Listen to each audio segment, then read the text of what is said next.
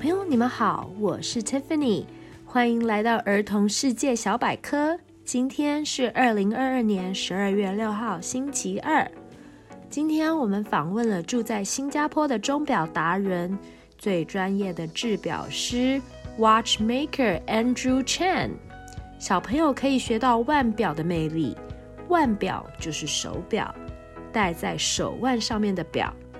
世界之大，千变万化。等不及跟大家分享世界大事。滴滴答答是下雨的声音，滴答滴答，这个是钟表的声音。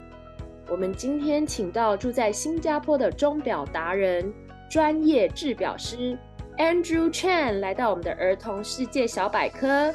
我们今天要来多了解什么是手表，只是可以知道时间的工具吗？跟手表的魅力在哪里，以及手表跟机械的关系？Hello，Hello，Tiffany，你好，我是 Andrew，今天很高兴能来上你的节目。那我先自我介绍一下啊、我的名字叫 Andrew，那我现在在新加坡从事一高级制表师。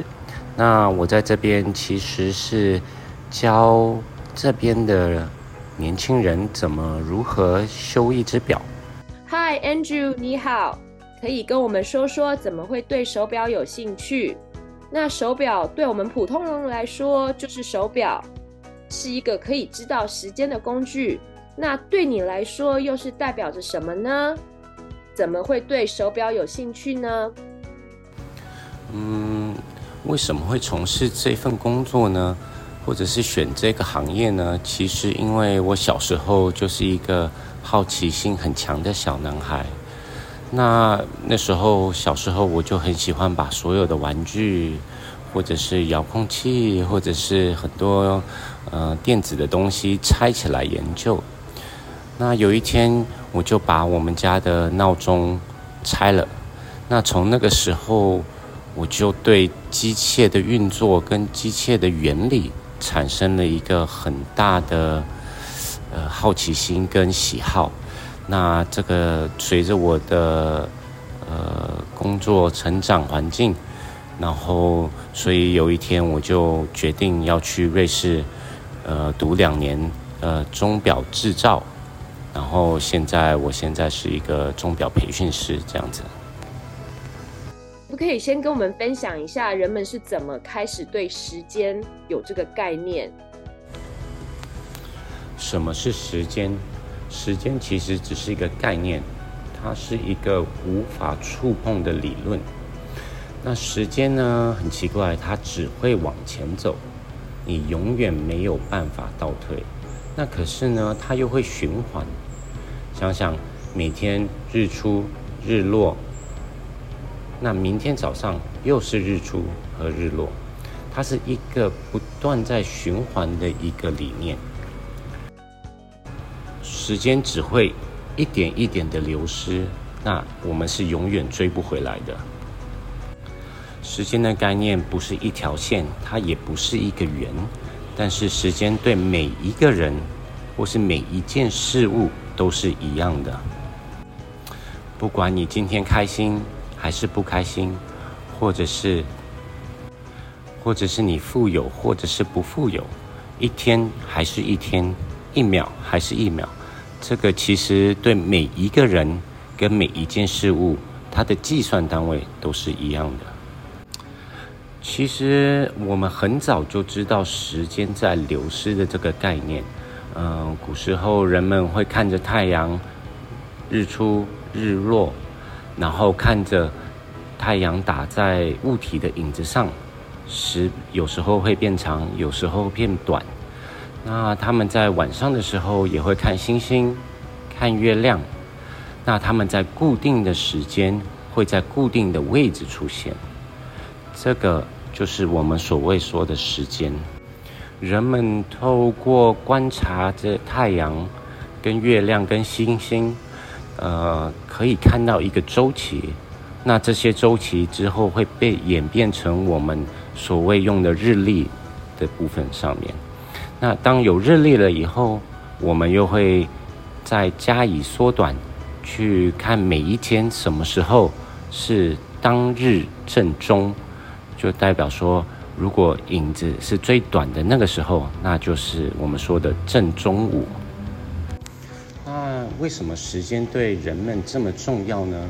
是因为我们每一天都很依赖时间。为什么呢？是因为我们需要正常我们的作息。什么时候我们应该要起床？什么时候应该要去读书？什么时候应该回家洗澡？什么时候要上床睡觉？其实这就是为了要规律我们的生活，所以时间在我们呃每一个人都有一些影响的。那为什么时间对我们来讲这么重要呢？其实想想看。如果很多时候，如果你没有一个精良，呃，时间的一个工具的话，那其实我们在现代生活里很多东西是无法实现的。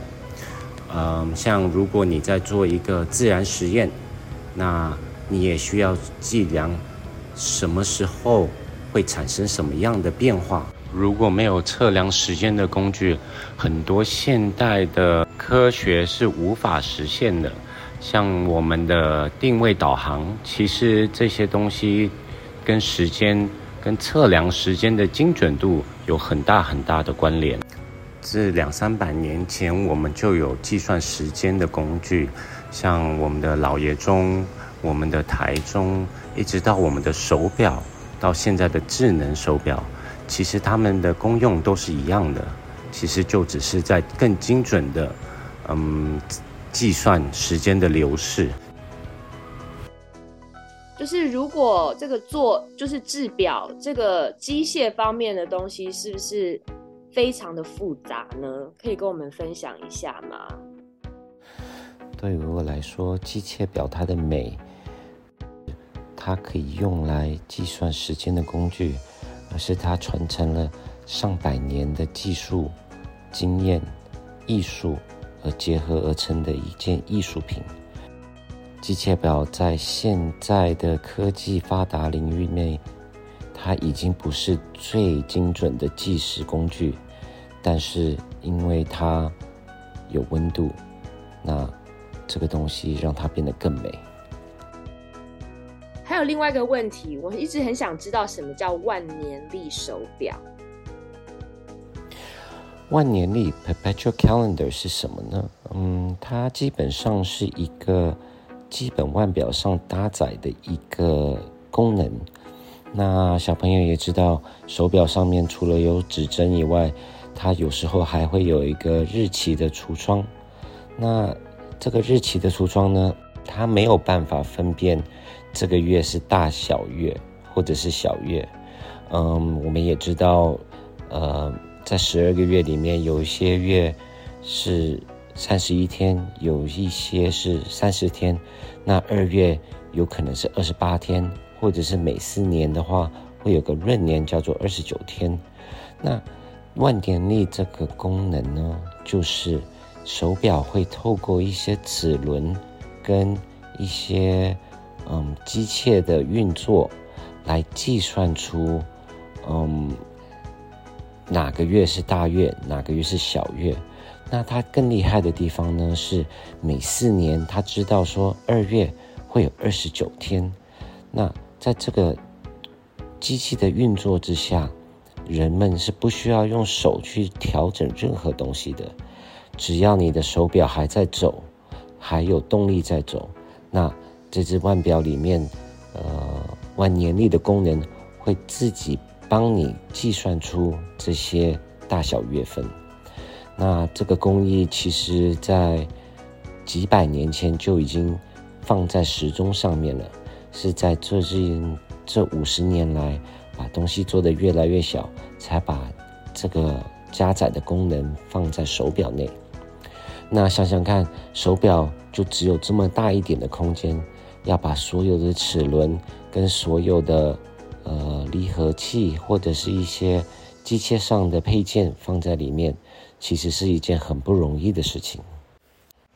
这其实就是一种很古老的计算机。那我想顺便请教一下，那这样代表是 Andrew，你的数学要很好吗？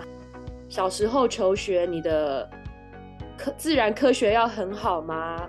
还是可以跟我们分享一下你求学的过程，怎么能够让你有这个能力去做这个制表的工作？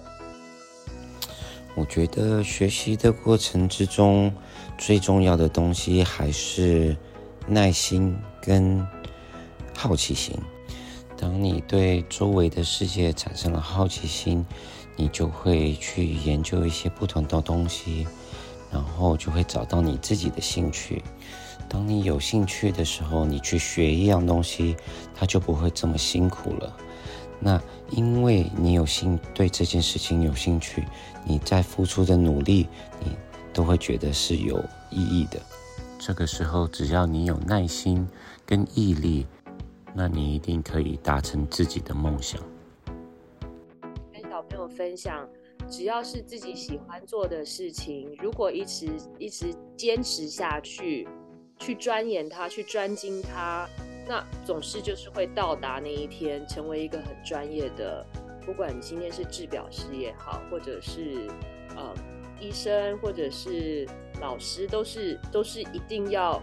坚持自己的喜好，坚持自己的学习。今天很开心可以请到 Andrew，因为 Andrew 也是两个小女孩的爸爸。对的，对的。所以你今天那么有耐心的跟我们解释跟手表有关的一些概念，那希望小朋友都可以稍微听得懂。当然，Andrew 也是用很比较让小朋友可以听懂的的的字来跟我们解释。谢谢。不会不会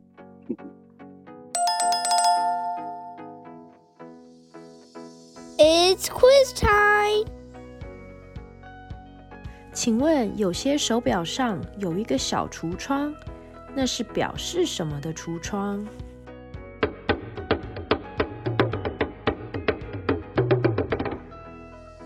是日期的窗户。请问制表师 Andrew 觉得在学习的旅程上最重要的特质是什么？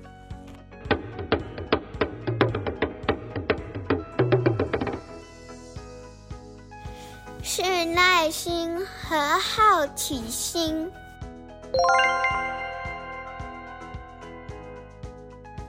小朋友们都答对了吗